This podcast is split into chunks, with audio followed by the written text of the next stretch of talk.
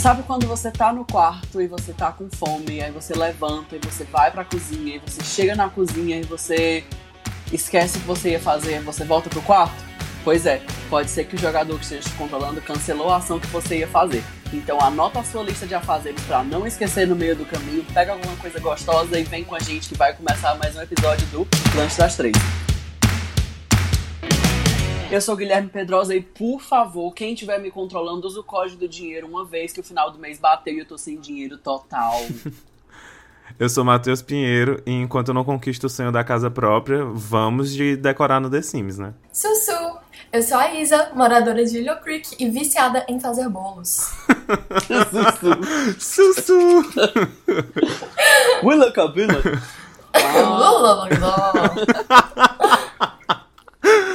ai, ai. Então, gente, comentando sobre o episódio passado, né?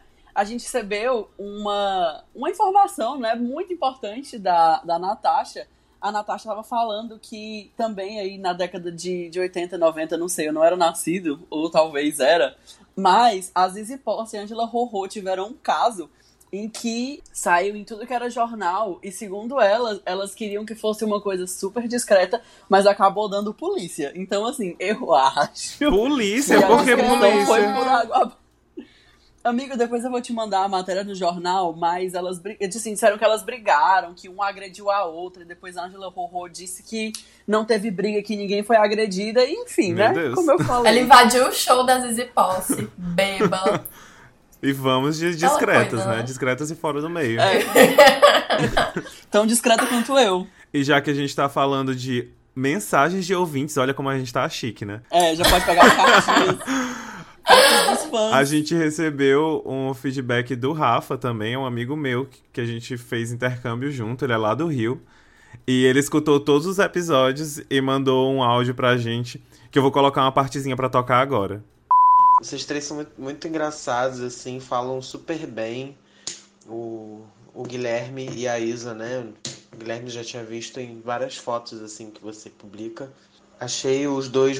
é, o Guilherme, achei ele muito eloquente, muito. é, muito legais as coisas que ele fala. E a Isa, cara, gente, a risada dela é maravilhosa. Eu amo quando ela ri. A melhor parte pra mim é ele chamando o Guilherme de eloquente. Eu achei muito fofo da parte dele dizer eloquente, porque é uma maneira delicada, é um eufemismo. E dizer que eu sou um palestrinha, que eu sou um tagarela, que eu falo mais que o homem da cobra, entendeu? Mas eu achei bem gentil. Muito obrigado, Rafa. Foi muito fofo escutar isso. Mas enfim, a gente gostou muito de receber essas mensagens, então se você escuta os nossos episódios e tiver alguma coisa incrível pra falar pra gente, manda essa mensagem. Se não for incrível também, quiser só xingar o Guilherme, também tá autorizado. Só eu, né? Claro. Pra vocês verem o que é que eu sofro né, nesse podcast, gente. Ontem foi um dia assim importantíssimo pra humanidade, mais conhecido como o Dia do Apocalipse de Dark. Como Que que, nada aconteceu aqui. nada Nem faltou aconteceu. a luz. Na verdade, já aconteceu muita coisa, né? Tá acontecendo, assim, várias coisas apocalípticas. É. Não, falando aqui dentro de casa. Aqui dentro de casa foi um dia normal. Mas não piscou as luzes, não caiu um pombo, fiquei triste. É, não, minhas calopsitas tão normal aqui. Mas Vale o ponto é que dizer. ontem eu acordei assim, desesperado, né, pra assistir a nova temporada de Dark, nova e última. E disse assim: ah, vou assistir um episódio e depois vou voltar pros meus afazeres. Aí o que aconteceu? Eu passei o dia assistindo Dark. E hoje eu já terminei. Eu terminei também, eu tô um pouco perplexo, digerindo um pouco, tô tentando entender algumas coisas. Vou procurar um vídeo depois intitulado Entendendo o Final de Dark? Com certeza, porque tem algumas coisas que eu não entendi, mas é isso aí. Eu comecei a assistir, eu cheguei no segundo episódio, eu não tava entendendo nada, aí eu fui dormir. Tu ligou a legenda porque assim, a série é em alemão. Eu acho que isso Sim. ajuda. Sim, Guilherme, eu liguei a legenda. Ou será que eu falo alemão?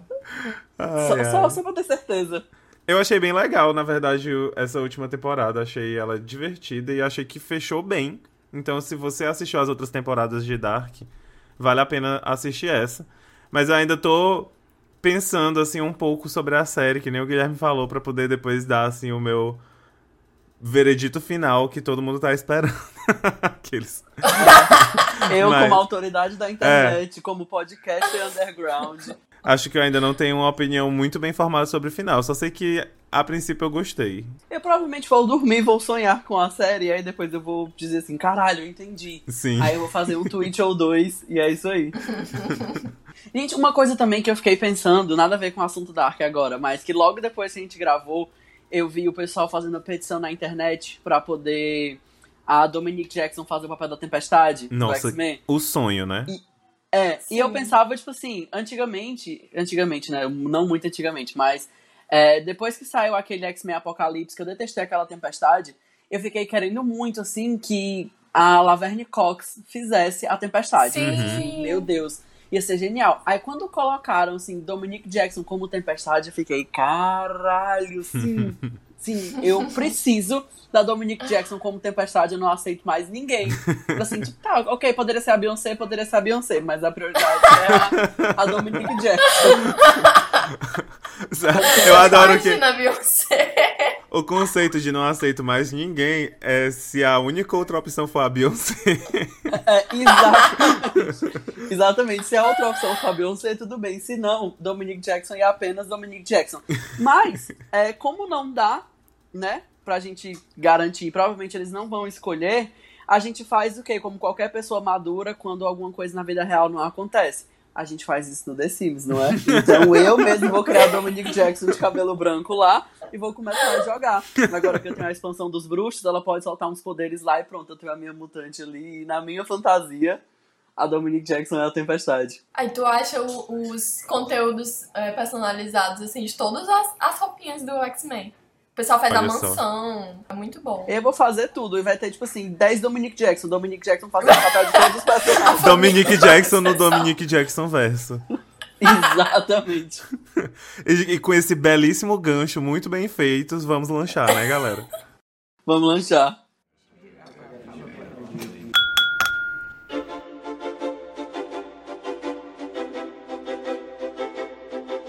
Hoje a gente vai falar de simulações, mais especificamente sobre o grande queridinho de todos nós e de metade da população mundial que já teve um computador nos anos 2000, o The E Sims. tem um computador hoje. É, e tem o computador hoje também. Ainda mais Que depois é- que eles deram o The Sims 4 de graça, né? Pra meio mundo. pois é, ainda teve isso. E tem pra celular também. Tinha pra Facebook, eu tenho, não sei. É, tem em todo Os, os canto. habitantes do Facebook podem responder Vou melhor. perguntar pra minha mãe. É, ninguém aqui é mais habitante do Facebook. Pergunta pra tua mãe, Isa, se tem. Ah, mas ela não joga. Ela é apenas habitante do Facebook, mas ela não é joga. Ela não é Ela jogger. não é jogger. Jogger, pra quem não sabe, é o termo em inglês pra pessoas que jogam videogame, tá? Só pra, pra vocês ficarem inteirados. Mas enfim, The Sims, ele é, eu acho que quando a gente pensa em jogos de simulação de vida real, jogos de controlar pessoinhas e de fazer coisas que você queria fazer na vida real, mas você não tem nem tempo, nem dinheiro, nem disposição, nem a capacidade de fazer isso, a gente pensa, tipo, o quê? The Sims, estou fazendo The Sims. Tipo, quando você gostava daquela pessoa, aquela pessoa te deu um fora, você, tudo bem, eu faço no The Sims, a gente vai ter uma vida perfeita lá, casar, ter filhos, morrer, velhinhos, juntos, ter uma linda geração. Pois é, eu acho que The Sims, assim, é um jogo que ele não é só voltado para esse público jogger, né? Esse público que joga muito intensamente, mas ele pega assim diversos públicos que normalmente não têm interesse nesses jogos mais pesados, assim, mais famosos. Mas como o The Sims ele tem essa coisa mais, essa ideia mais amigável, essa ideia mais, como é que eu posso dizer, approachable sem parecer um publicitário. Amigável mesmo, eu acho. Acho que amigável. É, ele tem, ele tem essa ideia mais amigável de você criar você ou pessoinhas e viver a vida feliz, e é isso aí. E eu acho que é um grande atrativo. A estrutura do jogo, ela é muito adaptável ao tipo de jogador que tá jogando ali, né? Então, tipo, tem gente que vai, como eu, gostar mais de construir as casas. E aí perde muito tempo construindo as casas, depois se cansa de ficar realmente jogando em 10 minutos. E aí vai construir outra casa. Mas aí tem gente que é mais. gosta mais do, do aspecto do jogo em si. Tem gente que gosta mais da questão de, de usar o jogo como uma ferramenta para criatividade. Tem gente que é ainda mais competitiva ainda, que é, é, acaba criando até desafios em cima do jogo. Então acho que esse é um dos grandes sucessos do The Sims, além do, desse fato de ser uma, uma simulação da vida, né? Que eu acho que tem muita. Muita. que chama muita atenção das pessoas e mesmo quem não tem essa. É, esse costume de jogar muito, de ser um jogador, ela tem a vida dela e ela quer, às vezes, simular e viver essas coisas diferentes dentro de uma simulação do jogo, que nem o Guilherme falou. Eu, por exemplo, gosto de fazer pessoas bonitas e colocar todas elas pra namorar. A casa eu pego uma feita e é isso aí. E esse tipo de, de sensação, né, eu acho que ela pode ser percebida em vários outros jogos que às vezes nem focam tanto na simulação, mas tem esse aspecto de simulação, né? Então, tipo, GTA, que o povo gosta de jogar só pra cometer uns crimes e ficar atropelando as pessoas. Uhum. É um tipo de. é o mesmo tipo de coisa, né? Você não vai fazer isso na vida real, aí você vai lá fazer no GTA. Mesma coisa das Sims.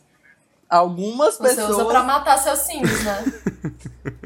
Eu acho que a pessoa que, que jo jogou, assim, nunca matou um Sim propositalmente. Ai, gente, eu não, eu não mato eles de propósito, que eu tenho pena, Meu não vou nem Deus, mentir. Mateus, tu nunca matou desde o primeiro? Tu não, não matei, eu já matei. Eu já matei, mas ah. eu, eu, sou culpado nisso, mas eu não, não, sinto prazer que nem as pessoas sentem, que eu fico com pena dos Não, pobres. eu lembro. eu, me ape, eu me apego. É a minha coisa preferida. Eu lembro que a minha irmã, uma vez, isso acho que no The Sims 1 ainda, ela teve uma filha, sendo que a filha nasceu muito feia. Aí ela não queria, ela matou a menina. Meu Deus! Eu não acredito. Isso se chama traços de psicopatia. E aí, o pior é que o fantasma da menina ficou assombrando a casa e eu fiquei com muito medo do fantasma, muito mesmo, porque tipo, o fantasma era meio verde, ele parecia a menina do exorcista, e na época eu tinha trauma do exorcista, porque a minha babá fez assistir exorcista, tipo, eu tinha, sei lá, 6, 7 anos. Então, assim, minha babá é muito boa. Tem um, tem um canal que eu gosto bastante. Eu descobri ele faz muito tempo, não. Mas ele é só de torturar os Sims. E o cara faz umas coisas assim, tipo, Uau. tipo, eu fiz uma casa com um milhão de portas. Aí ele faz, tipo, oito andares com cômodos de um por um e portas. E aí bota um banheiro lá em cima, assim. Meu Deus. É muito bom. Aí sim, traço de psicopatia. E assim surgiu a ideia para os jogos mortais. Eu ia dizer jogos vorazes. Sim. Jogos, eu, eu falei o vo, mortais. Jogos mortais. Mas os jogos mortais também, né? Mais ou menos isso. Sim. Eu tentei fazer uns jogos vorazes, mas não deu muito certo. Porque todos morreram ao mesmo tempo. mas o The Sims 1, ele foi é um jogo lançado no ano 2000, né? Então já tem aí 20 anos do lançamento do primeiro The Sims. Eu fui, eu tava, eu joguei nessa época. E ele foi criado pelo Will Wright. É, e era o, o estúdio que ainda hoje eu acho que assina os, os jogos, mas hoje em dia é mais só a EA Games mesmo, é, que era o Maxis. É, a Maxis é tipo um, um braço dentro da EA Games que é. trabalhava com esses jogos de simulação. É tanto que Pronto. eles tiveram outro título que era o Spore, que se eu não me engano também era assinado pela Maxis. É, o, o SimCity também, na verdade o SimCity foi o primeiro jogo da Maxis, né, que eles criaram lá nos anos 80. É, então foi bem antes do The Sims. E ele teve um sucesso inicial, né, foi o que meio que decolou aí a Maxis, deu destaque para eles. E também foi criado pelo mesmo criador do The Sims, né, que é o Will Wright. E aí depois desse sucesso inicial que eles tiveram com o SimCity, eles começaram a tentar fazer outros jogos de simulação, né? E aí surgiram várias coisas deles, tinham que simulava um prédio, tinham que simulava, tipo, animais, e tinha um que simulava, inclusive, formigas. Era um simulador de. Sim, um nossa, eu lembro, eu lembro, isso era do Super Nintendo, se eu não me engano. Eu achava muito estranho esse jogo. É, eu não sei, eu não sei onde que saiu, mas eu sei que tinha esse simulador. Só que nenhum deles teve, assim, muito sucesso como o SimCity, né? E aí a, a Maxis meio que entrou aí num declínio. Olha, o nome era Sim Ants, o nome do jogo. E é, era exatamente, Super Nintendo. exatamente. Era no Super Nintendo mesmo? Era. Eu lembro top. porque eu jogava no emulador. e aí, depois desse, desse declínio, né, que a Maxis começou a ter, parecia que ia ser o One Hit Wonder lá com o, com o SimCity. Aí a EA Games comprou a Maxis lá por 98, por ali, 97. não, não. Você Comendo dólares, né? Mas enfim, comprou a Maxis e aí um pouquinho depois, em 2000, eles lançaram o The Sims. E aí o que é interessante do The Sims, assim, no começo lá quando ele foi criado, é que ele foi pensado inicialmente como um simulador de arquitetura. A ideia era você construir as casas e tal, e aí tinha esses personagens com, com inteligência artificial, que o único, o único papel deles dentro do jogo era ser tipo os compradores da casa, eles iam ser tipo os juízes, eles iam chegar lá e dizer, gostei disso, não gostei disso. E aí você ganhava os pontos de acordo com o que eles diziam. Essa era meio que a ideia inicial. Só que aí eles começaram a ver que os Sims tinham muito mais potencial do que só isso. Eles começaram a gostar mais dos personagens, né? E aí começaram a focar mais nele e acabou virando o que o The Sims foi, o The Sims 1 lá, o primeiro, né?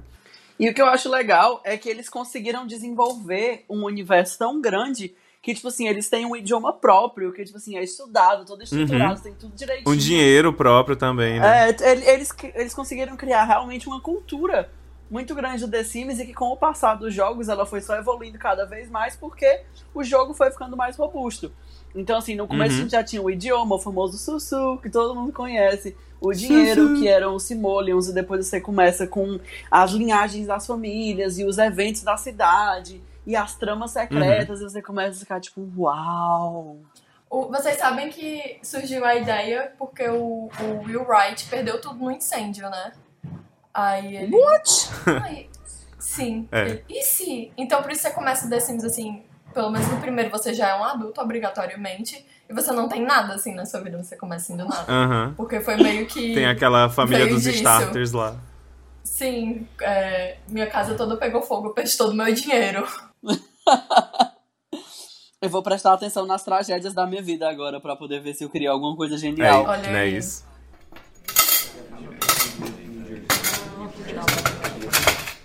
E aí o The Sims, ele. É, com pouco tempo depois de lançado, né? Ele virou um grande sucesso. Foi assim, um, um boom de vendas mesmo. Quem lembra naquela época, mais ou menos ali dos anos 2000 e alguma coisa, The Sims vinha em todo lugar. Tinha em revista, vinha o CD do The Sims. Todo mundo tinha uma ou uma cópia pirata ou então um The Sims em algum canto. Era assim uma grande febre, como as pessoas diziam naquela época. e ele chegou até a ganhar em 2002 uma ele bateu, né, a meta de o jogo de computador mais vendido de todos os tempos até 2002, né? Então foi realmente um grande sucesso. Um estouro. Eu lembro que eu tinha uma vizinha que ela tinha um The Sims 1. E aí eu peguei emprestado dela, porque eu tinha comprado a expansão. E na época, tipo assim, eu criança não sabia, né? Que pra você comprar, uhum. pra você comprar, tipo, e usar a expansão, você tinha que ter o jogo base. E aí eu pedi emprestado pra essa minha vizinha o jogo base, e eu sem querer perdi a capa do, do jogo que tinha o código serial, né? Pra ela poder instalar. Menino, foi uma Puts. confusão a minha vida inteira, que a minha mãe disse que essa menina não deixou ela em paz durante muito tempo. Eu estava comentando isso esses dias. Meu Deus. e eu lembro que a primeira expansão que eu comprei, que era o The Sims Superstar, eu queria muito, muito, muito. Eu nem sabia o que era The Sims direito na época, mas eu comprei é, essa expansão porque eu vi na parte de trás que você podia conhecer celebridades e que tinha Avril Lavigne lá. E na época eu era muito fã da Avril Lavigne. Oh, então eu fiquei tipo, meu Deus. meu Deus, eu quero esse jogo porque tem Avril Lavigne. E o meu objetivo no jogo era encontrar a Avril Lavigne, nada mais. Eu tive, eu tive uma, uma, coisa parecida também, porque eu também comprei a primeira expansão antes de ter o jogo base. Só que eu não roubei de uma outra pessoa. Não, eu não roubei, eu peguei eu, emprestado eu e perdi que... a capa. eu peguei emprestado e devolvi nunca a mais. Lavigne? Encontrei.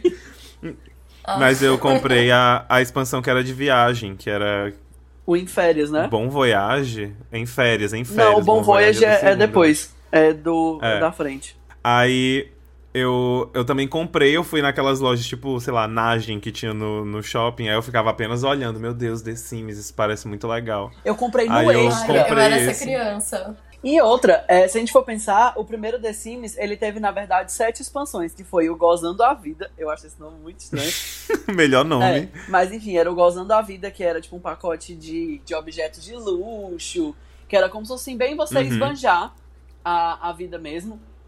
E ele trazia alguma coisa, algumas coisas como robôs, zumbis, uma doideira. Aí tinha no passe de mágica, né? Que permitia usar mágicas e feitiços. Tinha o de férias, como tu falou. Tinha o bicho vai pegar, uhum. que eu acho que toda vez que lançam um The Sims novo, a primeira coisa que as pessoas perguntam é: cadê a expansão de peixe de estimação? E aí teve o bicho vai pegar. Eles já podiam colocar no, no, no jogo base, né? Porque. É uma coisa muito pedida.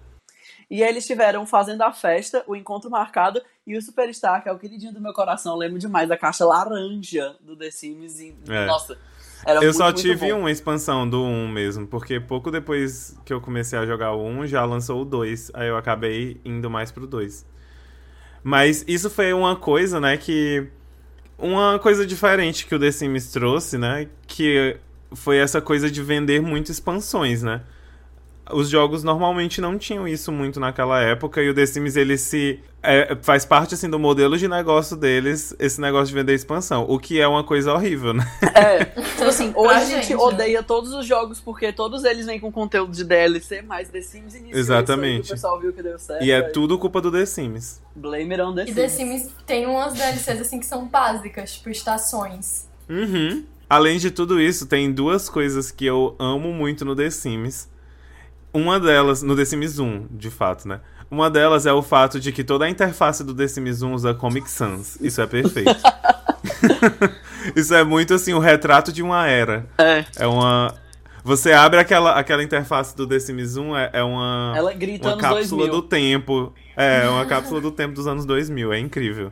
E quando você tava fazendo seu bonequinho e sumiu o cursor, você tinha que achar, assim, no negócio.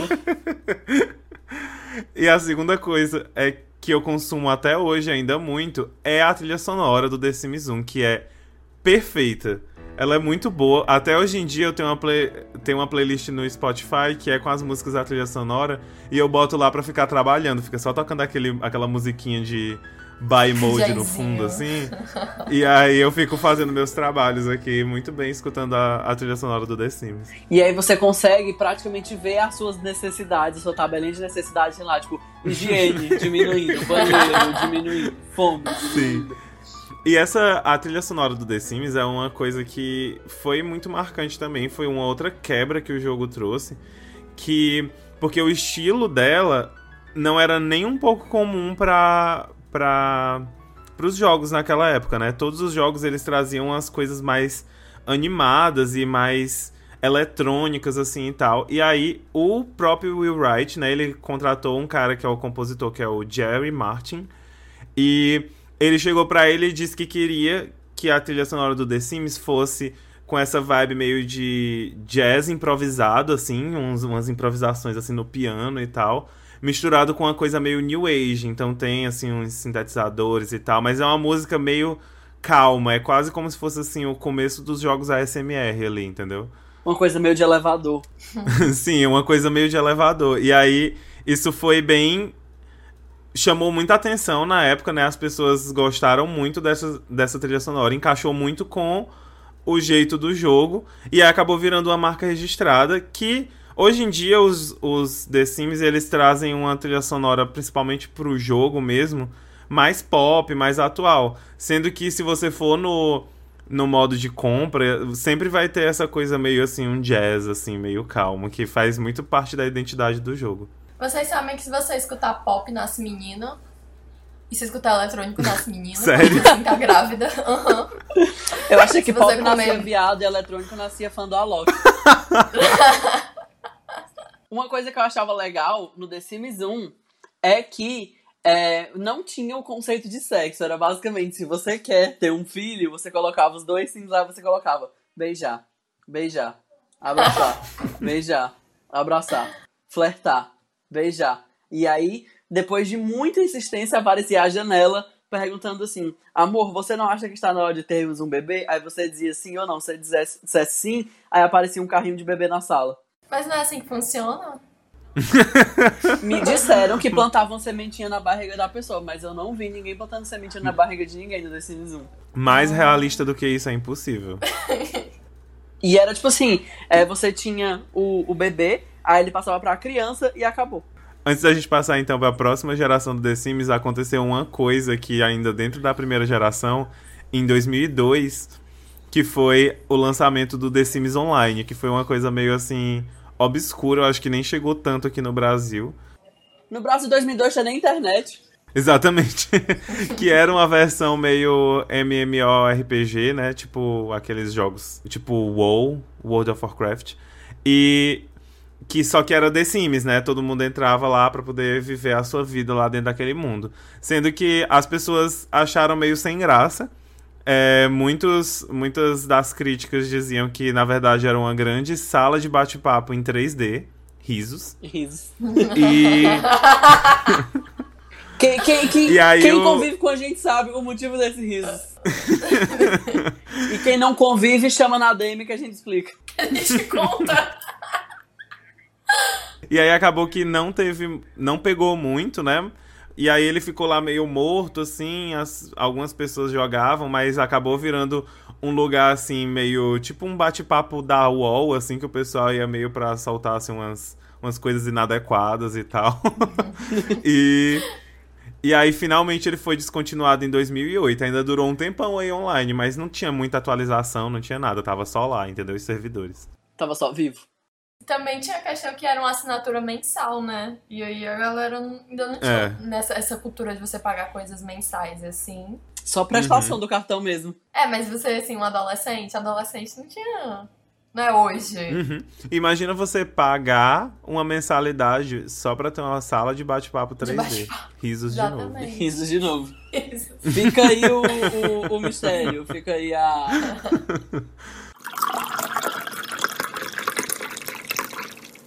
Tá, aí quando a gente chega então em 2004, lança então o The Sims 2, que para mim eu acho que foi o grande auge do The Sims até agora. Teve assim uma uma grande evolução do The Sims 1 pro The Sims 2, né? Que o The Sims 1 ele era basicamente 2D, assim, você tinha umas, umas câmeras diferentes, mas ele tinha um aspecto ainda muito quase. Como é que é o nome Isométrico. daquele? Isométrico, isso. E aí, no The Sims 2 você já tinha a câmera livre, né? Que você podia rodar, assim, era bem 3D e tal.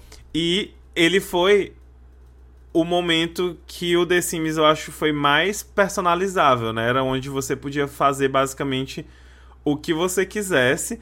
Nem tudo vinha dentro do jogo, mas foi o momento em que eu acho que a comunidade ao redor do jogo se desenvolveu muito, né? Porque ele tinha muitas possibilidades de customização. Então, começou a ter muito conteúdo que o pessoal criava, é, tipo móveis novos, roupas novas e tal.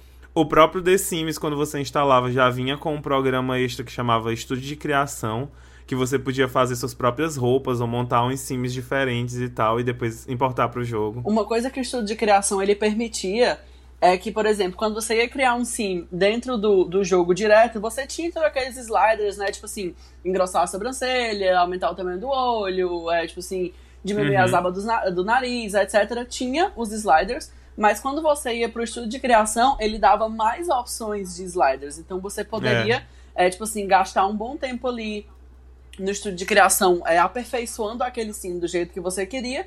E quando você salvava, você podia ou enviar para a comunidade The Sims, né? Que era o The Sims Exchange, que eu achava o máximo. Uhum, saudades. É, que eu não lembro como era em português. Era Exchange mesmo, não tinha versão em português. Tinha, não? não é porque na minha cabeça tinha. Mas enfim, você mandava pro, pro Exchange, né? E você podia baixar também as coisas de outros jogadores, você podia testar no, no, no, no, no estúdio de criação. Então era uma coisa muito legal. E como até tu já falou, Matheus, a gente podia assim, fez um cabelo, aí joga primeiro estúdio de criação para testar, não deu certo, joga de novo, uhum. para poder ficar testando várias e vezes. E dava para você facilmente criar umas roupas, né? Eu, eu sempre pegava a camiseta, aí abria a malha no Photoshop, desenhava o que eu queria na camiseta, aí importava pro jogo e aí eu tinha minha roupa personalizada. Eu fiz isso várias vezes pra poder fazer as roupas do RBD. Nossa, os machinhos do RBD, de RBD eram simplesmente, assim, incríveis. Eu ficava encantada. Sim. Pois é, e nessa época do The Sims 2 foi muito forte, assim, é, essa questão também dos machinhos, da galera fazendo vídeo de tudo. Eu lembro que tinha uma comunidade no Orkut do The Sims em que o pessoal postava os clipes e eu ficava maravilhado, tipo, querendo saber como eles faziam. Até hoje tem um clipe de Helena do My Chemical Romance feito no The Sims 2 que eu não esqueço. e outro de, de Never Again, que eu acho assim que foram os dois clipes, assim, o auge da produção audiovisual no The Sims 2. eu amo um que fizeram, que é o Womanizer da Britney Spears. Muito bom também, tem todas as roupas personalizadas igual do clipe original. e uma coisa também que eles fizeram que foi muito legal, eles pegavam músicas famosas na época e de pessoas não tão famosas e eles botavam para as pessoas gravarem essa música no idioma deles, né, que é o Simlish, e você ouvia essas músicas dentro do jogo. Então, por exemplo, no The uhum. Sims 2 Vida Noturna, eu lembro demais, porque eu comprei, aí na caixa vinha um panfletinho falando sobre a música do Cansei de Ser Sexy, que era featuring no, uhum. no jogo, e que se você comprasse a versão física tinha um código do cupom lá, que era justamente a época que tava lançando o Fiat Punto no Brasil, aí você podia baixar o Fiat Punto, porque era uma propaganda associada com a Fiat. Eram umas coisas assim Chique. muito sabe? Era o The Sims, ele era o produto de marketing, sabe? É, e nessa época também foi muito legal, muito dessas coisas que aconteciam assim localizado pro Brasil, era porque tinha o escritório da EA aqui no Brasil, né? Então, acontecia realmente coisas direcionadas pro público brasileiro. Tinha, tinha evento, evento, de lançamento. Tinha Exatamente, era muito legal. Eu ia super pros eventos lá na cultura. Meu... Na cultura não, na Saraiva. Meu sonho era que tivesse a FENAC, porque a FENAC era o que tinha os maiores eventos. Eu via as fotos dos eventos da FENAC ficava, meu Deus, uhum. por que, que aqui não tem uma FENAC? Na FENAC tinha até, assim, preview, né? Tinha evento antes do lançamento que tinha uns computadores pro povo jogar e é, tal. Era sensacional. Era ótimo. Foi, assim, uma coisa que eu não vivi, e... mas queria ter vivido. Saudades do que a gente não viveu.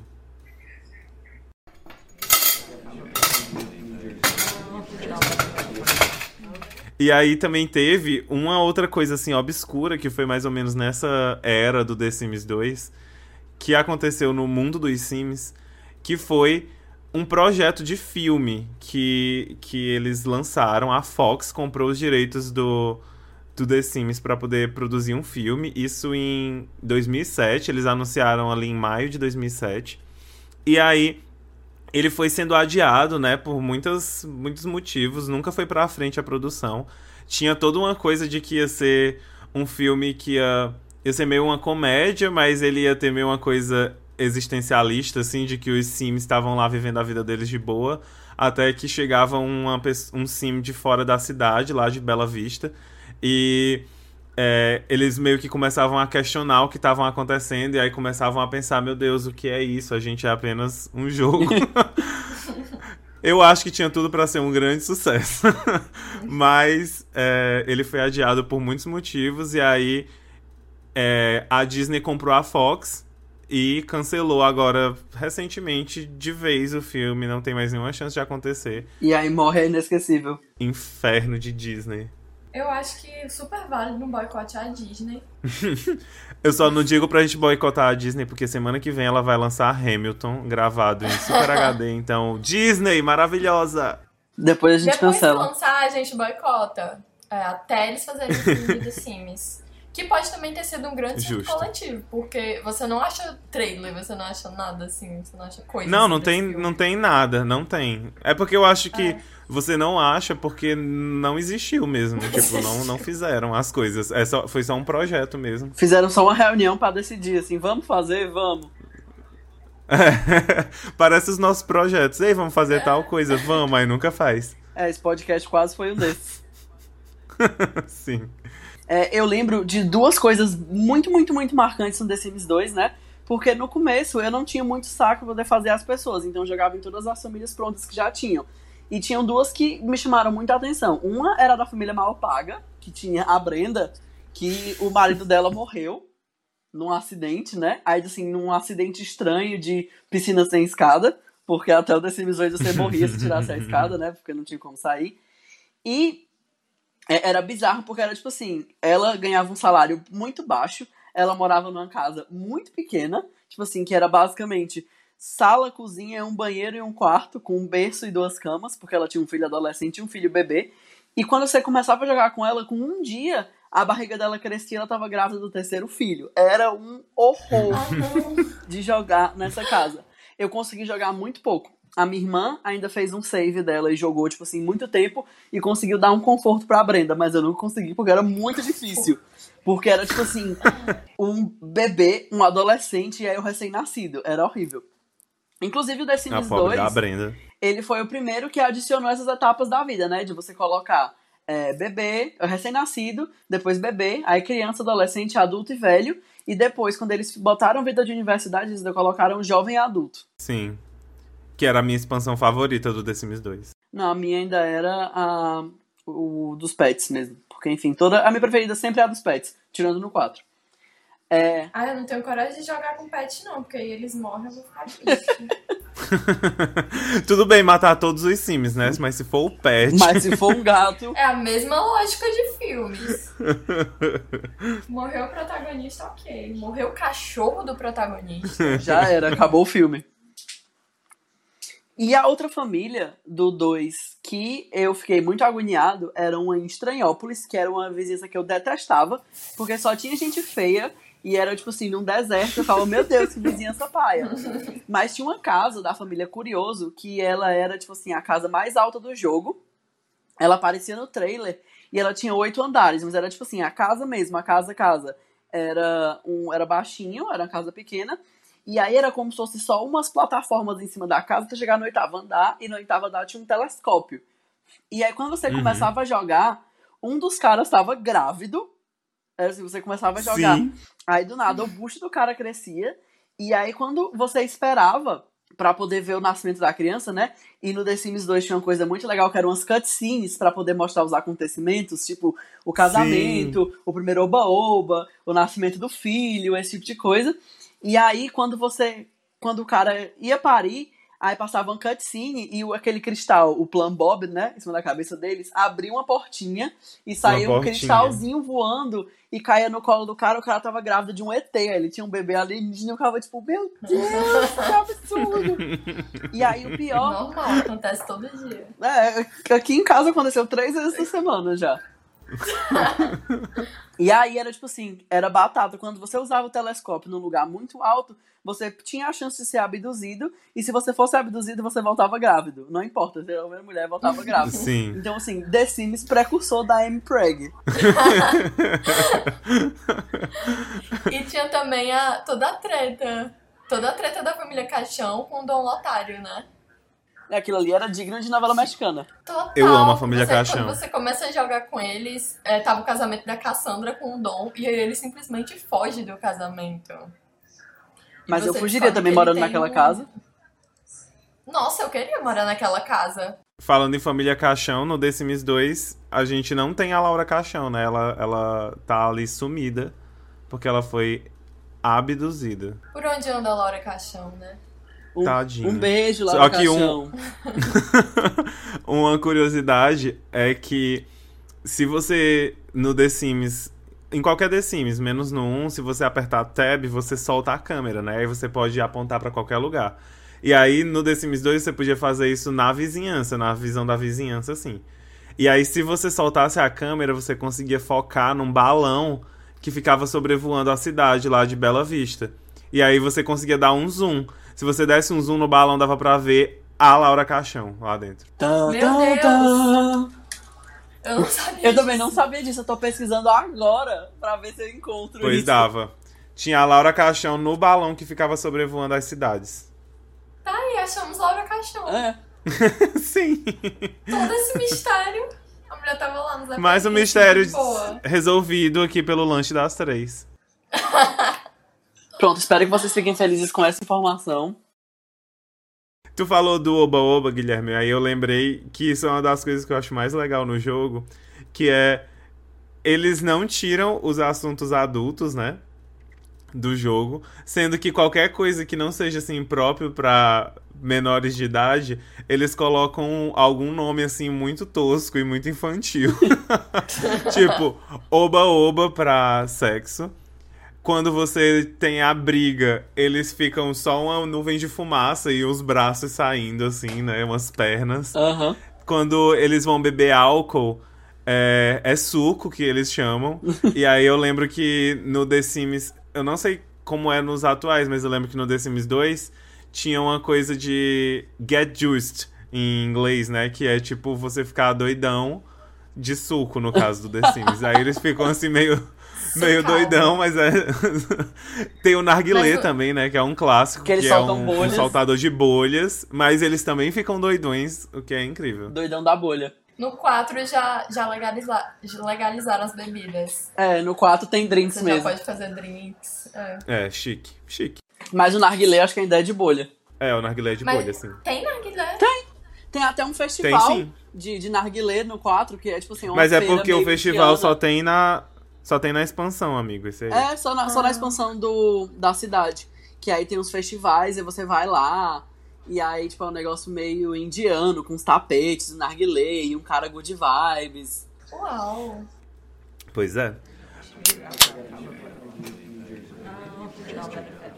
Mas antes da gente pular pro 4, né, vamos só falar rapidinho do The Sims 3, que foi lançado em 2009. Teve 11 expansões, então a gente pode ver que as, o número de expansões vai assim apenas aumentando, né, de geração para geração, porque eles viram que esse negócio de ficar vendendo expansão dá muito dinheiro para eles.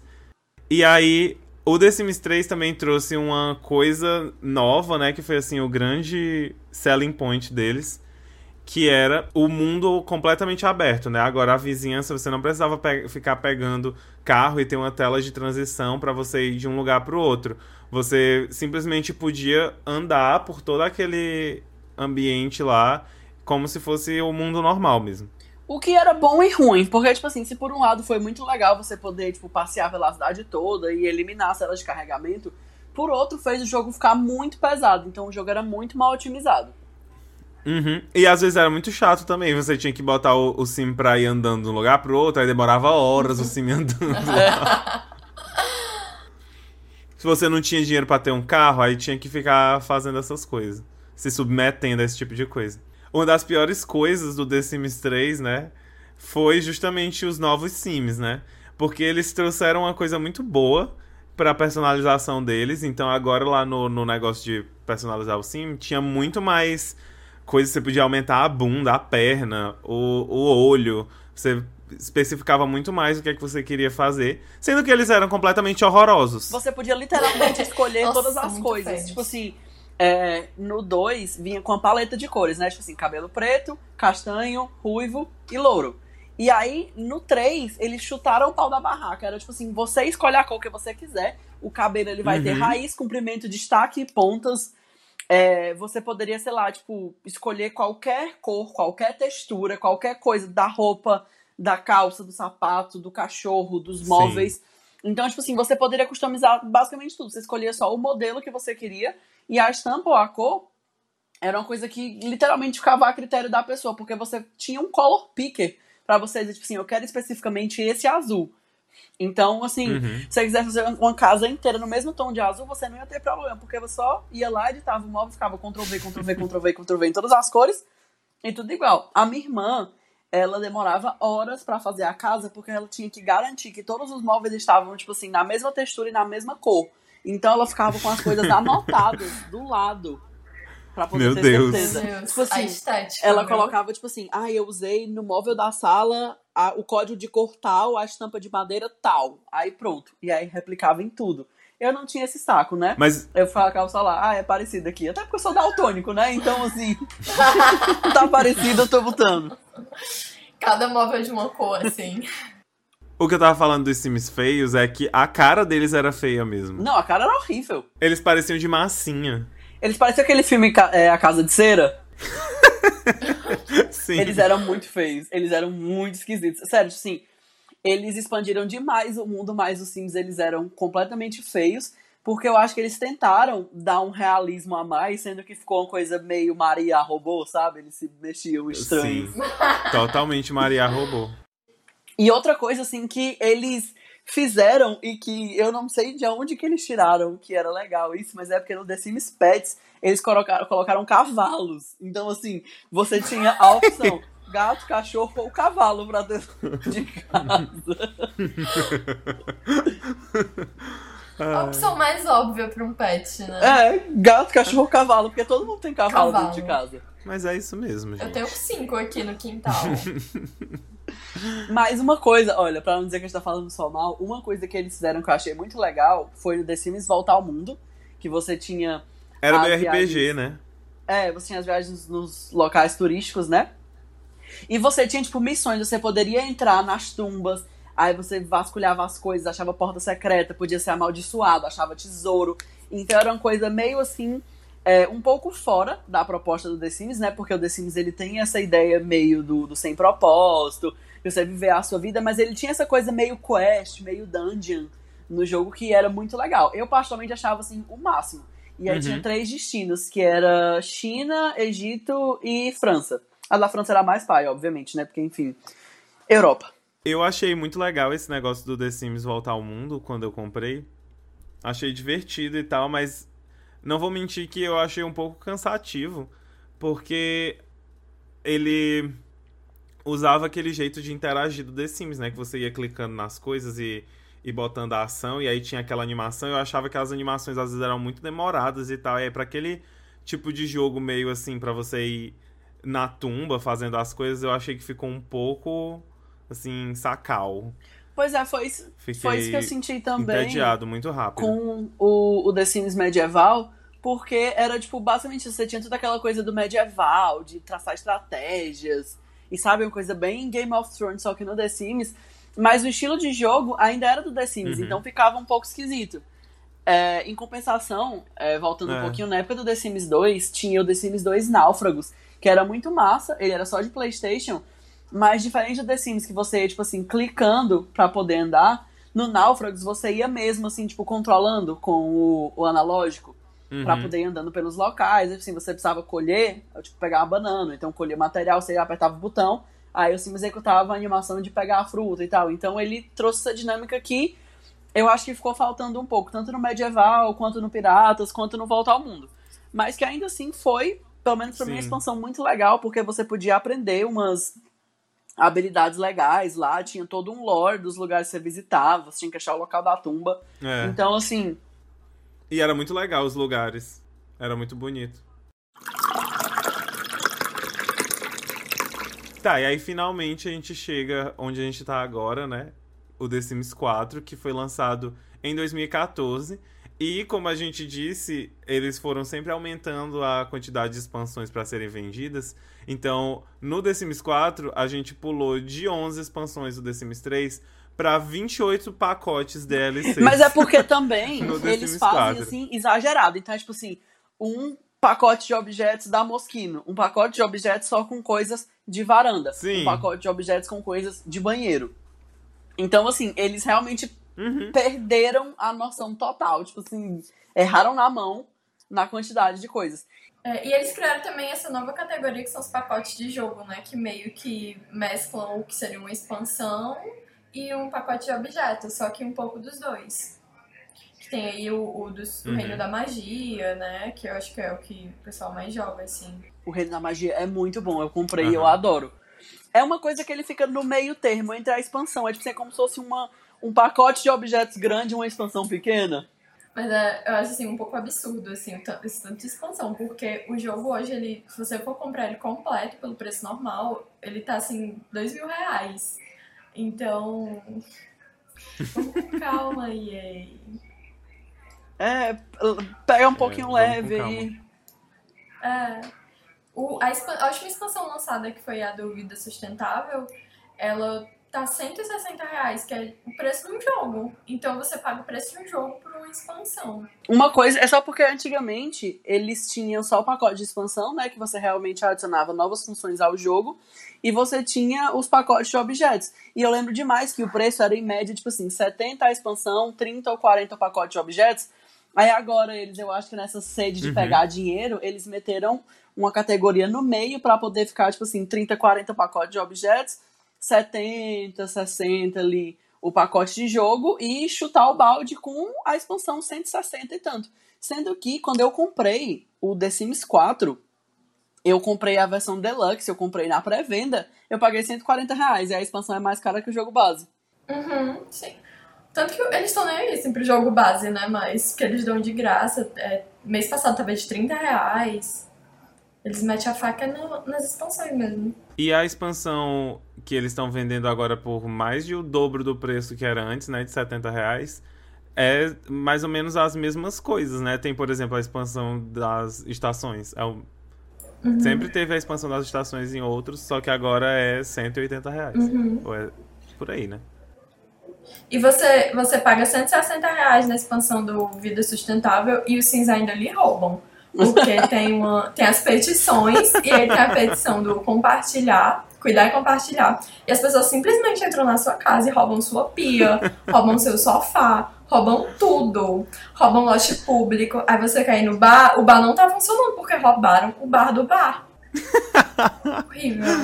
Eu adorei essa expansão, ela tem umas coisas muito engraçadas. Eu não tenho ela, no caso, a Bia não tem ela, né? Eu tenho até que agradecer esse momento pra, pra agradecer o, a colaboração da minha cunhada, Bia, que, que me dá a conta da origem dela pra eu jogar com quase todas as expansões 4. Ícone. O The Sims 4 a gente não comentou antes, mas ele teve algumas mudanças em relação ao The Sims 3, né? Que eles, além do visual novo e tal, não sei o que, eles meio que deram um passo atrás e tiraram esse mundo que era completamente aberto. Agora ele é, tipo, semi-aberto, né? Tem, tem umas áreas que são as vizinhanças da cidade que você pode andar livremente, mas para trocar de uma vizinhança para outra você tem que ter uma tela pra de transição você ir para lugares mais. Por exemplo, se é um, um, lote que tá na frente do seu, não tem transição. Você atravessa a rua e vai. Se é o do lado, também tem. Coisas distantes, na mesma vizinhança, você ainda tem a tela de transição. E ele trouxe um visual, assim, um pouco diferente, né, do que a gente tinha antes. Eu achei até um pouco mais cartoon esse desse jogo novo. Uhum. Tem umas coisas mais. Eles tentaram. No... Eles fugiram um pouco mais daquela tentativa de realismo que tinha no 3 que acabou ficando meio bizarro. e trouxeram uma coisa mais estilizada. Eu achei bem melhor, porque eles ficam mais carismáticos, porque a gente acaba, quando a gente busca esse realismo, a gente acaba perdendo o fator carisma, porque parece tanto uma pessoa que para poder você emular uhum. o carisma de uma pessoa, assim, real, com todas as proporções e tal, é muito mais complicado. Então achei que foi sensacional uhum. eles terem, tipo assim, não, vamos assim, melhorar o nosso gráfico, mas vamos deixar eles uma coisa mais Disney, assim, uma coisa mais carismática, eles são Sim. mais bonecos mesmo. Enfim, eu acho que foi muito importante. E outra coisa que eles fizeram que deixou muito legal a customização dos Sims foi justamente eles abrirem mão de todos os sliders e você, é, tipo assim, clica no nariz, aí você clica naquela parte que você quer e arrasta, você gira para cima, gira para baixo. Isso daí eu acho que melhorou muito a customização, porque aí você não depende uhum. mais daqueles sliders de ficar arrastando uma barrinha e ficar vendo. Você já clica onde você quer ver e já vai arrastando.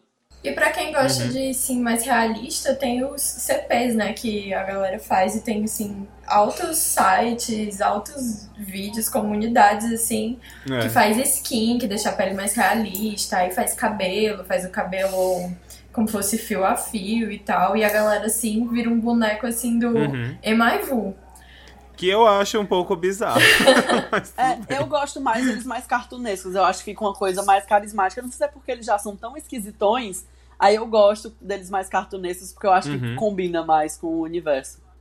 Uma das coisas também que eles adicionaram no The Sims 4 pra, pra criar um sim que foi muito legal foi justamente as definições de gênero, né? Que eles, eles têm umas perguntas onde você pode é, es, escolher lá nas opções se o seu sim pode fazer xixi de pé ou não, se o seu sim pode engravidar ou não, se ele prefere usar as roupas masculinas ou femininas ou as duas.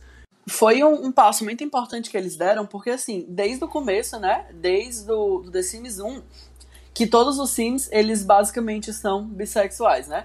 É, tipo, eles partem do pressuposto só, tipo assim, de que se duas uhum. pessoas têm intimidade, elas se beijam e pronto. Não tem, tipo assim, ah, um sim que ele é só heterossexual então ele só se envolve com mulheres. Não, todos os sims podem se envolver com todas as outras pessoas, contanto que seja consensual. O que é massa, né? Consenso é sempre uma coisa muito importante, tá, gente? Uhum. Fica aí a, a dica do lanche das três, consenso sempre.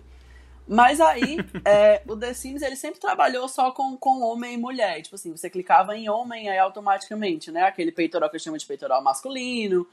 É, fazia xixi em pé, só engravidava, mas assim, poderia engravidar alguém, mas ele não engravidava, exceto nos casos de abdução alienígena.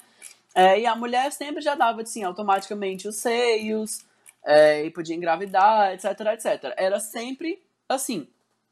E aí, é, já foi uma coisa muito importante eles terem dado essa customização do corpo. Por exemplo, você pode colocar uma pessoa magrinha com a barriga grande, outra pessoa magrinha com muito peito, ou então uma pessoa quase sem peito, uma pessoa com muita bunda, para poder deixar os corpos mais parecidos com as pessoas que, que estavam jogando, ou então com as pessoas que queriam criar. Mas aí, em 2016, dois anos depois, eles lançaram essa atualização justamente para poder permitir é que outras identidades pudessem ser assumidas. Então, em vez de você clicar só em masculino ou feminino, você tinha lá, tipo assim, você escolhe a. a como é que eu posso dizer? Não é composição física. Mas assim, você escolhe o, o modelo do corpo, né? Se você quer um, um, modelo masculino ou feminino. Você escolhe a preferência de traje, masculino ou feminino também. Mas que essa preferência de traje, ela pode a qualquer momento ser retirada. Então, por exemplo, eu coloquei lá a preferência de traje masculina no personagem. Mas se eu quiser usar uma roupa que está marcada como feminina, eu só vou lá na coisa de criar roupa e desmarco a opção masculina e tenho todas as opções disponíveis. E aí você tem é, de fazer xixi em pé ou sentado. E você tem a de poder engravidar ou não, o que é uma coisa, assim, muito importante. Eu acho que não só na questão de é, tipo assim, da questão de gênero, de fazer um, um, sim trans, esse tipo de coisa, mas porque às vezes você pode querer fazer uma mulher que não pode engravidar por quaisquer outro motivo. Você tem a opção de assim, você, esse sim pode engravidar alguém, ficar grávido ou nenhum dos dois. E pronto, entendeu? Eu acho que com essas perguntas é, eles fizeram opções muito simples, mas que eles abrem aí um universo gigantesco de múltiplas representações em que você não tem mais que se preocupar em, tipo assim, ai, é, mas eu sou uma. Eu sou um homem trans e eu não consigo fazer exatamente o meu corpo por causa disso, daquilo. Então você sempre tem é, essa possibilidade que foi um, um insight uhum. muito bacana deles e que, de novo, é, só contribui para o desenvolvimento do jogo, que eu acho que, como a gente já falou no começo, é uma coisa muito legal de você se fazer ali, de você ver o seu sim fazendo as coisas, de você realmente tomar aquilo ali como você está fazendo aquelas coisas. Então, assim, foi uma das atualizações mais significativas para mim. Uhum. Uhum. Foi bem legal mesmo. Porque é, eu lembro demais que no começo, no começo mesmo do The Sims 4, é, tinha gente que queria usar, tipo assim, ah, os cabelos femininos só queria usar num cara. Aí as pessoas tinham que, tipo assim, pegar a, a malha do, do cabelo feminino e colocar pro é. masculino pra depois conseguir usar. Então isso daí, é, ele não só é, flexibiliza essa questão do uso dos itens, né? Como ele dá, é, como eu já falei, uhum. nessa riqueza muito mais de apresentação em que você deixa mas para não ficar só nessa coisa binária de homem e mulher. Homem engravida alguém, mulher fica grávida. Que eu acho que, que mostra que o, o jogo ele tá atualizando o pensamento juntamente com, com a evolução dos debates da sociedade. Por outro lado, é, uhum. pelo menos eu não lembro de ter visto nenhuma família que comece já assim de cara com um personagem trans, ou então com um personagem homossexual, alguma coisa do tipo as famílias que eu vejo na vizinhança, elas sempre normalmente são, tipo assim, famílias heteronormativas, sabe? É, os únicos gays da, da minha cidade são os, os Sims que eu crio. Né? Porque todos Não, eles sim, são teoricamente gays. todos são bissexuais, né? Mas a gente sempre vê casais hétero lá, tipo assim, por padrão. É. E essa foi a militada sim. do dia, gente. Militou. Mas tem, tem um, um casal lésbico em Sulane e eu acho que tem um, um, casal gay também, mas eu não sei em qual expansão tem... que é. E tem uma personagem trans também. Foi até uma coisa que eles divulgaram, assim, na época, virou. É, eles notícia. fizeram isso pro Ilhas Tropicais, que aí tem, acho que é uma atendente lá, que ela é trans, é. mas que ficou um pouco confuso, né? Quando eles foram marcar uhum. os atributos ah, dela, sim, é. eles erraram um pouquinho na mão. Porque é, quando você vê nas opções, é uma mulher, mas aí a composição física, né, que eles deram foi do corpo masculino do jogo. Mas aí você tem a opção que pode ficar grávida, aí você fica um pouco confuso. Mas, enfim. The Sims é é no The Sims, no The Sims é, pode o fazer The Sims o que você ele quiser. é um universo muito aberto a muitas interpretações desse tipo de coisa, então no The Sims tudo é possível. Sim, outra coisa legal do, do The Sims 4 é que essa parte das emoções está muito mais desenvolvida, né? Então, quando você não só fica. Porque nos outros você meio que ficava feliz, ou você ficava ali pelo desconfortável. Isso é o que ia uhum. mudar essas interações. E no The Sims 4 você fica você fica romântico, você fica animado e isso vai mudar a forma que eles fazem Confiante. as coisas. É. Eu achei isso muito muito bacana também. E para quem usa mod, tem vários mods que, que vão dar uma modificada no código do jogo e tal, que vai meio que deixar isso mais evidente, assim, e adicionam outras emoções e outros estágios de emoções. Então, eu acho isso bem legal e também acho bem, bem massa, assim, essas contribuições da comunidade pro jogo, né? Porque dá meio que mais realismo. Uhum. E outra que, tipo assim, realmente você sente que, que os eventos e as atividades do Sim, elas modificaram o, o, humor dele. Então, tipo, é legal quando você deixa ele confiante, que aí ele anda com o peito mais estufado, ele anda dando saltitos, e aí você vê, tipo, o avatarzinho dele. Ele foi um cara confiante e é, através do humor você desbloqueia ações novas. Por exemplo, o, o meu, ele é pintor, e aí ele fica inspirado. E aí você pode, assim, fazer quadro inspirado, uhum. fazer xixi inspirado, e aí ele faz o xixi muito... É, fazer xixi amo. como um campeão. Como um campeão. é muito Mas legal a minha... isso. A minha interação preferida de todos os The Sims é quando você tá triste, você pode regar a planta com as lágrimas. Nossa, muito bom! E a gente pode meio que também traçar uma cronologia dos jogos da série, apesar de não ser uma coisa assim meio que oficial. Como, mas como você tem personagens que se repetem, é, dá pra ver como as coisas foram acontecendo, principalmente se você observar a Laura Caixão, que no The Sims 3 ela é uma criança, então as pessoas consideram que esse é o primeiro jogo da série. O The Sims 1, ela é adulta, então é como se passasse 25 anos depois. No The Sims 4, ele tá entre o The Sims 1 e o The Sims 2, que você tem a Laura e o Vladimir como adultos e a Cassandra é uma adolescente, a Cassandra que é filha deles. E o The Sims 2 é como se fosse o último dos quatro, porque o Vladimir já é idoso, a Laura ainda é adulta porque ela foi abduzida. Alguns acham que é porque ela foi abduzida, alguns acham que é porque ela é uma vampira. Fica aí o questionamento. E a Cassandra é uma adulta que está sendo abandonada no altar pelo Dom Otário. Incrível. Pelo Dom Otário. Dom Otário.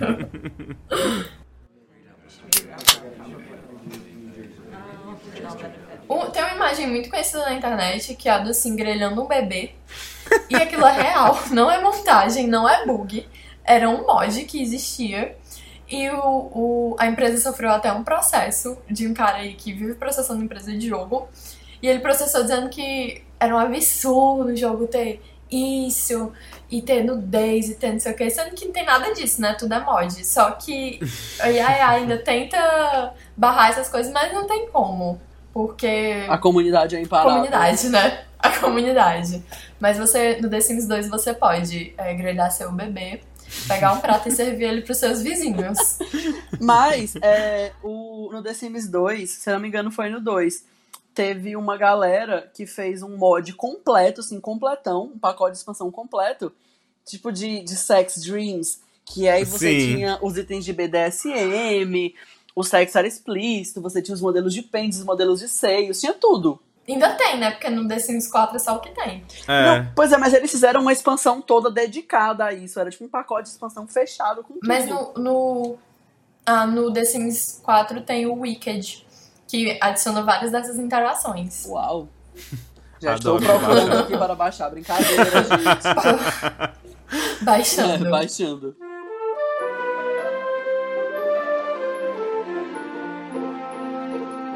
Já que a gente entrou nessa coisa aí da comunidade, né? É, o The Sims foi um jogo que criou uma comunidade muito forte ao redor dele desde o começo, né? Ali no The Sims 2 a gente teve aquele boom que a gente falou, né? Que tinha o, o Exchange, o The Sims Exchange no site e muitos muitos fansites e outras coisas tipo The Sims Resources. Tinha vários sites que eram basicamente funcionavam para criar conteúdo para você usar dentro do jogo, né? Então tinha esses mods que a, que a gente estava falando agora e tinha muitas outras coisas que surgiram a partir do, do The Sims. Uma delas foi é, os machinimas feitos com The Sims, né? Machinima é uma, uma nomenclatura que se dá para esses vídeos que são feitos com jogos. Então, quando você vai lá e grava a sua tela jogando GTA e coloca uma música no fundo, isso já é considerado um machinima. Mas no The Sims, por ser assim tão personalizável e você poder criar as coisas e tal, isso tomou uma proporção muito grande, né? Que nem o Guilherme já tinha falado lá dos clipes que o pessoal criava, assim. É, clipes muito detalhados, né? Com todos os conteúdos iguais ao do clipe original. E mais do que isso, né? As pessoas começaram a usar o The Sims como uma ferramenta de autoria mesmo, né? De eu crio a minha história e eu, já que eu não. Eu quero aqui ser o meu diretor da minha série, mas eu não tenho dinheiro nem financiamento pra, pra sei lá, com, gravar a minha série de verdade. Então eu posso fazer isso agora no The Sims. E aí, a partir de, daí, surgiu uma coisa assim de proporções malucas. Aqui no Brasil, inclusive, né? A gente tinha sites de emissoras de TV do The Sims. de verdade, tinha duas que eu conhecia. Tinha a TV Sims e a STV, que era como se fosse uma MTV, Sim Television. E, e eles tinham, tipo, sites de verdade, assim mesmo, com equipe e tal. E você podia criar sua o seu programa, mandar a proposta para eles e aí você ficava postando e tinha o horário da programação que saía. E aí tinha coisas muito que eu acho que existe até hoje ainda, se você procurar no, no YouTube, você vai achar muito. Mas tinha umas, umas coisas muito legais que eles criavam, que era tipo uns reality shows com os Sims. Então tinha, por exemplo, SimCities Next Top Model. Que aí cada pessoa criava a sua modelo, né? Mandava o arquivo para eles lá e aí eles faziam todo o, vídeo e tal, não sei o que. E aí toda semana tinha o desafio da semana que eles, as pessoas que eram o criador daquela modelo, tinha que criar aquela foto do desafio enviar para eles e aí era basicamente um concurso de fotos feito com The Sims, que eu achava assim genial. E a gente tem atualmente, né, um grande fenômeno, assim, que eu acho que extrapolou até a, a bolha das pessoas que jogam The Sims, né? Que já é uma bolha bem grande. Uhum. Que foi o Girls in the House. Que virou meme, uhum. foi pra televisão. Tem até um livro da Dani que eu fico misericórdia. Não, mas, mas Girls in the House é uma coisa, assim, perfeita. Eu acho que a mente do Raoni foi... Meu Deus.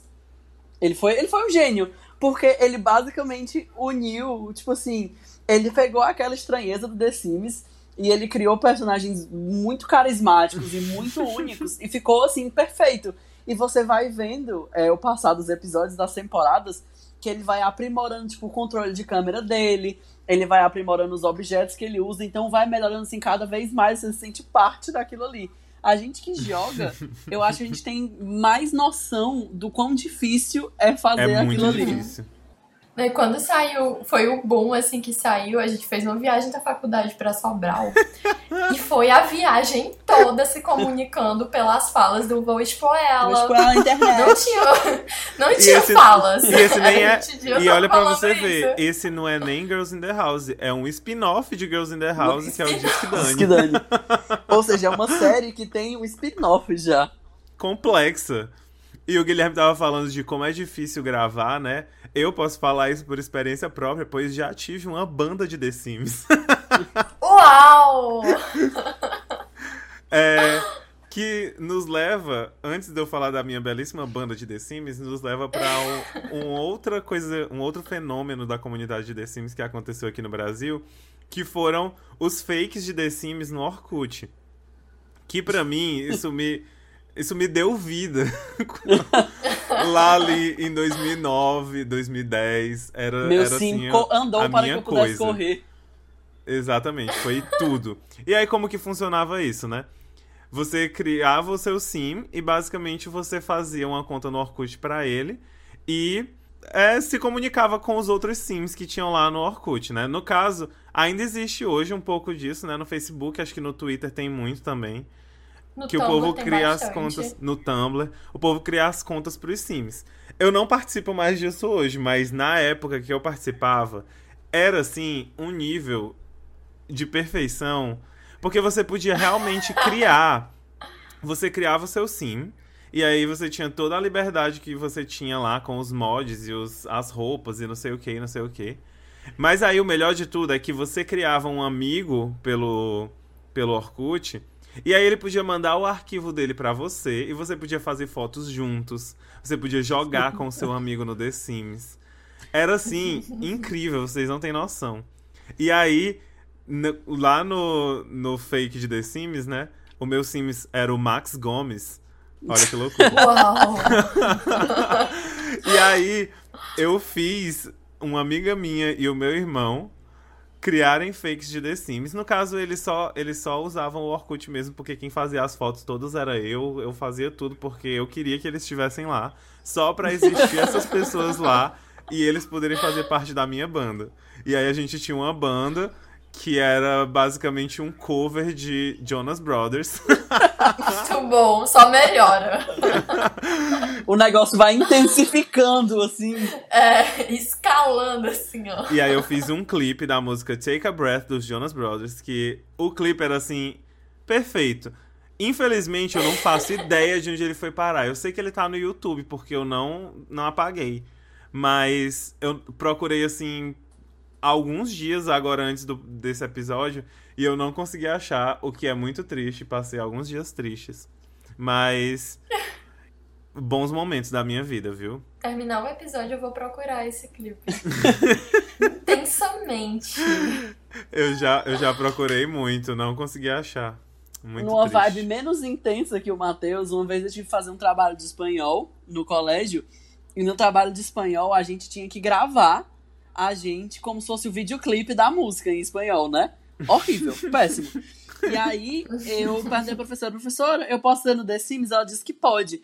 Aí o que foi que eu fiz? Eu baixei, tipo, mil conteúdos personalizados, baixei, tipo assim, asa, uns vestidão, uns cabelos muito doido. E aí fiz um clipe, assim, super poético de uma música do Vocaloid, que eu peguei um, uma versão feita por fã, cantando em espanhol. Porque eu era muito assim, tipo, mais do que hoje, Meu né? Deus. Eu era muito otaquinho. Então eu queria porque queria usar Vocaloid no trabalho de espanhol. Aí eu fui e usei uma versão da música em, em espanhol mesmo, que, tipo assim, feita por fãs. E aí, eu também não sei mais cadê esse trabalho, mas eu sou louco pra achar.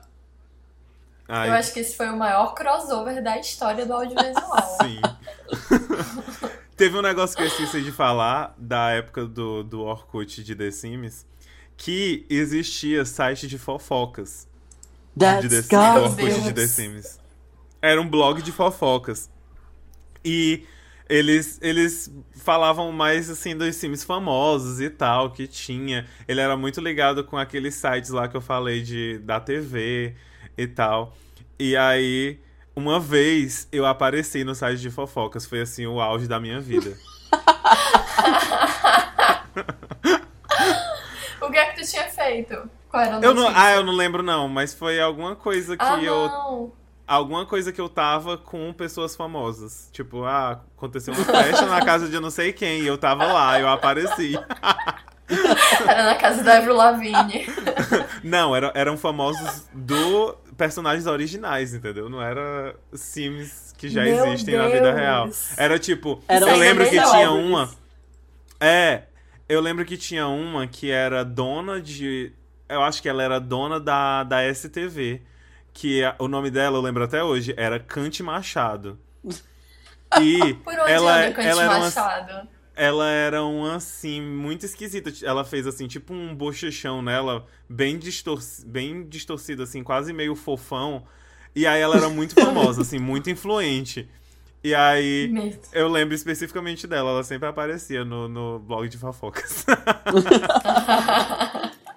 e aí, uma outra coisa também, um outro é, momento relevante que surgiu por causa do The Sims foi a Chimbica, né? Que a gente já comentou no, no episódio passado.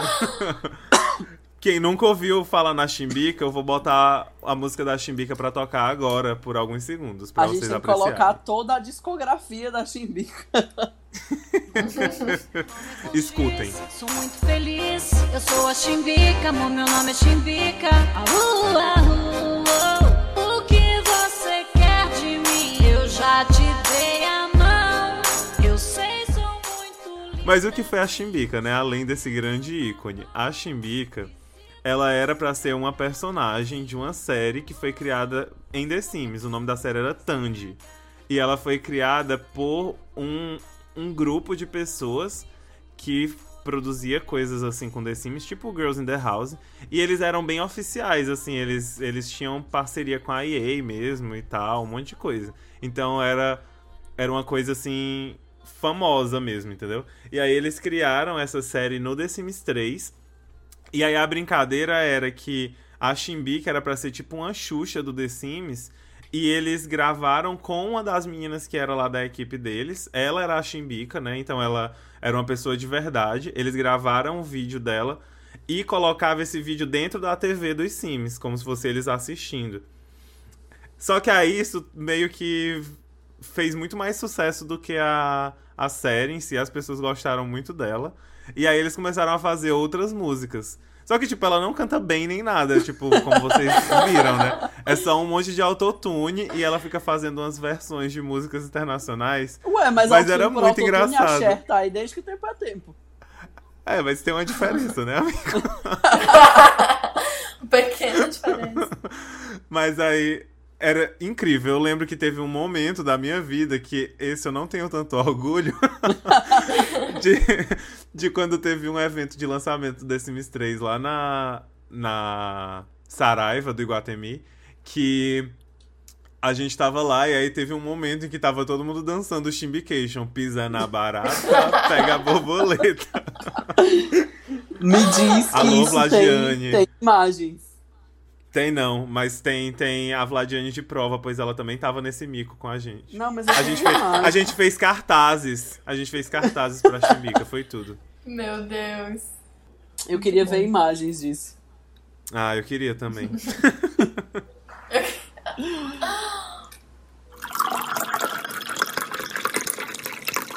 certo, a gente falou então muito de The Sims, né? Sendo que a gente sabe que The Sims não é o único jogo de simulação que tem por aí que foi sucesso, né?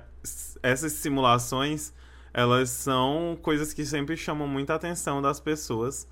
Uma das mais famosas que a gente tem é o Second Life, né? Que, que para minha surpresa, continua existindo até hoje. Mas o Second Life, eu lembro que ele era uma grande promessa, né? Ali pelos anos 2000. Nem lembro qual era o ano certo. Mas eu lembro que eu de ver assim numa revista, ler uma revista assim, e aí dizendo que a, a tendência era que todo mundo fosse para dentro do Second Life, as empresas iam funcionar dentro do Second Life e você ia comprar, fazer suas compras no Second Life, receber em casa e todas essas coisas. Não deu muito certo. não, foi, não foi isso que o mundo se tornou. Mas. É porque na, na expectativa deles, o Second Life ele ia tipo, reconfigurar as relações humanas, porque o Second Life, ele tinha uma proposta realmente de você trabalhar lá para conseguir as coisas. Então você tinha uhum. acesso a baladas restritas, você tinha que trabalhar para comprar as roupas, você tinha que ir estabelecendo relações com as pessoas lá dentro. Então a intenção é que o Second Life ele fosse bem o que o nome sugere, né? Uma segunda vida da pessoa. Uhum. Mas acabou que, que não vingou é, da maneira é. que eles queriam. Mas eu lembro demais que a Cláudia Leite fez um clipe no, no Second Life na época. E eu lembro que eu queria muito. Gente, pra quem tá ouvindo e não sabe, eu era muito fã da Cláudia Leite, tá? Mas esse tempo passou. Era um fã, um é, grande fã. Eu era muito fã. Mas enfim, é. E, tipo assim, ela fez o clipe e o que me fez querer jogar o Second Life foi o clipe dela, porque eu tava tipo, caralho, será que eu vou poder encontrar a Cláudia Leite no Second Life? E eu joguei um tempo, mas eu depois. Era sempre isso que te movia, né? É, primeiro a Flavinha, agora a Cláudia Leite. é, eu era uma pessoa bem especial. mas enfim. E era, tipo, era a minha motivação jogar, sendo que aí, como eu não sabia jogar direito e como demandava, tipo assim, muito, muita dedicação, eu acabei largando, porque não tinha tanta graça para uma criança jogar aquilo ali. e foi, foi meio que o Second Life que desbancou o The Sims Online, porque eles foram lança... ele foi lançado um ou dois anos depois. É. E era um mundo mais aberto do que o, o The Sims Online, apesar de que você também era uma coisa que você 3D, meio que tinha que né? pagar. É, mas foi isso que deu uma desbancada. E a galera tinha empresa lá dentro e ganhava dinheiro real com isso. Ah, é, eu acho que ainda ganha até hoje. Eu fui dar uma pesquisada, ainda tem gente que realmente. Tem gente que é corretor de imóveis do Second Life, entendeu? Ganha dinheiro vendendo espaço no Second Life, é verdade. E... Eu ainda tô absorvendo a informação de que o Second Life ainda existe. É. Ele ainda existe e com o isolamento social, o Second Life teve um novo boom de usuários, como diz essa matéria do canal Tech. Eu tô chocado. e aí a pessoa em, em uma entrevista concedida dentro do próprio Second Life, o CEO da empresa disse: as pessoas estão presas em casa, estão com medo, estão estressadas. Essa é uma forma de terem uma vida mais normal, apesar de que está acontecendo no mundo lá, apesar do que está acontecendo no mundo lá fora. Então é isso. Todo mundo vai fugir pro Second Life e deixa o Covid aqui fora e a gente fica lá no Second Life. Essa é, é a solução. Acabou aqui, eu vou baixar o Second Life agora, vai assim, todo... fazer minha boneca lá. Vou tentar arranjar um emprego lá. É, porque... Ver se eu consigo uma outra fonte de renda lá. Uhum. pra poder pagar os mimos desnecessários que eu tô me dando.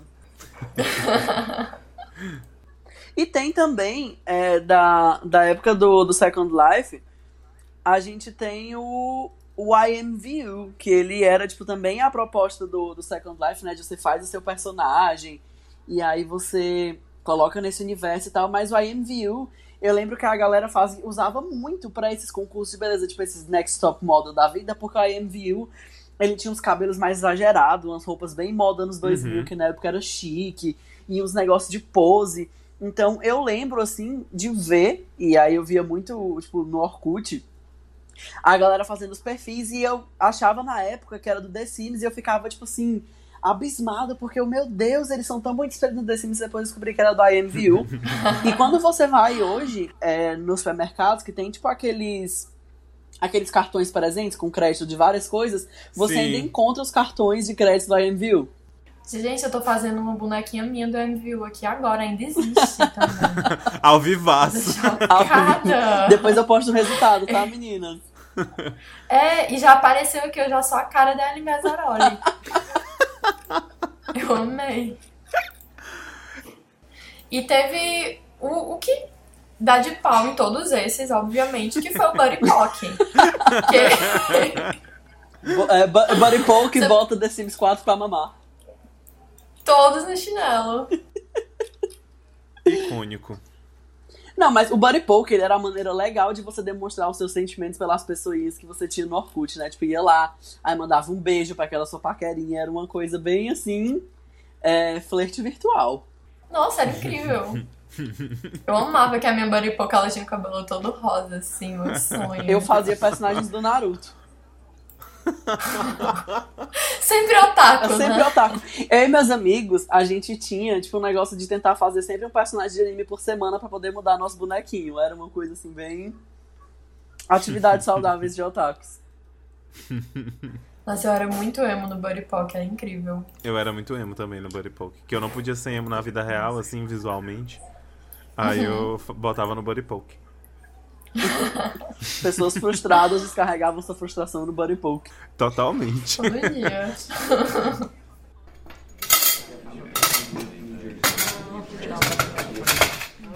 Agora, uma coisa que é engraçada é porque a gente sempre vem falando dessas evoluções dos jogos, né? Por exemplo, The Sims, que ele foi melhorando cada vez mais, e que ele vai ganhando diversos aspectos. Mas é uma teoria que a galera sustenta e que eu particularmente tenho muito medo de acreditar, mas eu acho que eu acredito porque eu acho bem possível, é a de que na verdade a gente vive numa simulação, assim, num grande The Sims. O que às vezes faz sentido porque o pessoal fala de falha na Matrix e às vezes acontece coisas muito estranhas, tipo o Brasil em 2020, né? O Brasil em 2020 ele é definitivamente uma coisa muito estranha. Foi e... a DLC que mais deu errado da Matrix. é. Foi a DLC, tipo, desgraça. Desgraça. Deixa assim. É o, o The Sims 17 Desgraçópolis. Aí é o Brasil em 2020. Você desbloqueia essa.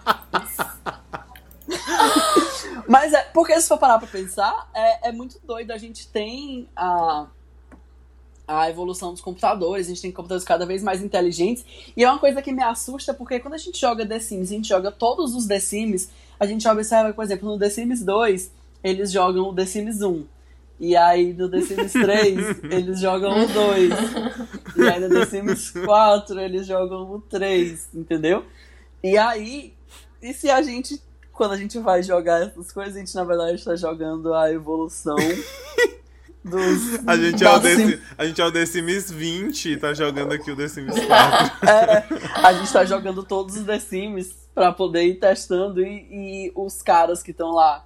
Caras, mas eu fui um pouco misógino, né? Como se mulheres não pudessem controlar a gente. As pessoas que estão controlando. Militou. É, militei. Essa foi a militada necessária do, do momento. Enfim. É, e aí, se as pessoas que estão controlando a gente, elas estão vendo como que a gente se comporta para poder refinar a simulação, ou então se na verdade é uma coisa bem San Junipero do Black Mirror, a gente já morreu e a gente tá engavetado jogando as coisas. Imagina que doido se é isso. Será? Eu acho. Eu acho que é bem isso mesmo, e, bem por aí. E você vai vendo os The Sims, eles vão evoluindo, por exemplo, no The Sims 1 e no The Sims 2, para você envelhecer as pessoas, é, você tinha que ir jogando nas casas individualmente. A partir do 3, o tempo passou a ser contínuo para todos. Entendeu? Tipo assim, uhum. assim, todo mundo envelhece ao mesmo tempo. E aí no 4, eles já começam a melhorar a questão de. É, você pode colocar para irem entrando pessoas novas na sua vizinhança, tipo assim, atualizando os NPCs. E aí, uhum. quando você vai pensando na evolução do jogo, você fica tipo, caralho, será que é bem capaz a gente estar tá nessa também?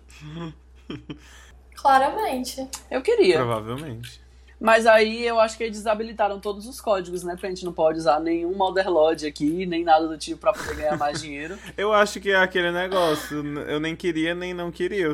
Tá, não vai fazer nenhuma diferença pra gente, que a gente nunca vai saber mesmo. É, a gente, a gente nunca vai saber. E, é verdade. E se a gente tiver o que, é que a gente pode fazer, entendeu? A gente vai fazer xixi É, se a gente tiver, a única coisa que eu posso fazer é dizer assim, galera, vocês que estão desenvolvendo aí a simulação, façam assim umas coisas legais o DLC da desgraça não tá bom. Não, não tá sendo divertido. Mandou mensagem, avalia negativamente fazerem... seu DLC, dá um dislike é, aí. Que tal vocês fazerem um DLC onde o Disney Channel volta a fazer série boa? Ai, não, não, não dá pra fazer isso não, porque aí os fãs de Annie with the Knee vão pedir um DLC pra poder salvar a série. Eu não aguento mais abrir o Twitter todo dia e os fãs de Annie with the Knee pedindo as coisas. Eu amei a série, mas pra mim chega, sabe? Chega, já deu. Mas que tal, que tal então fazer um mod é... Vale, eu me perdi, desligaram a, a minha ação. Cancelaram o que tu ia falar.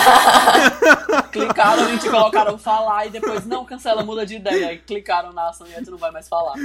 Ah, o meu jogador, ele faz muito isso, ó. Eu fico, eu fico passado. Então lanchamos. A gente tá esperando o teu lanchamos. jogador decidir se a gente lanchou ou não. Será que lanchamos? Vamos esperar a confirmação da ação. Despausa aí o jogo. Bom, vamos pra sobremesa, né, gente? Vamos.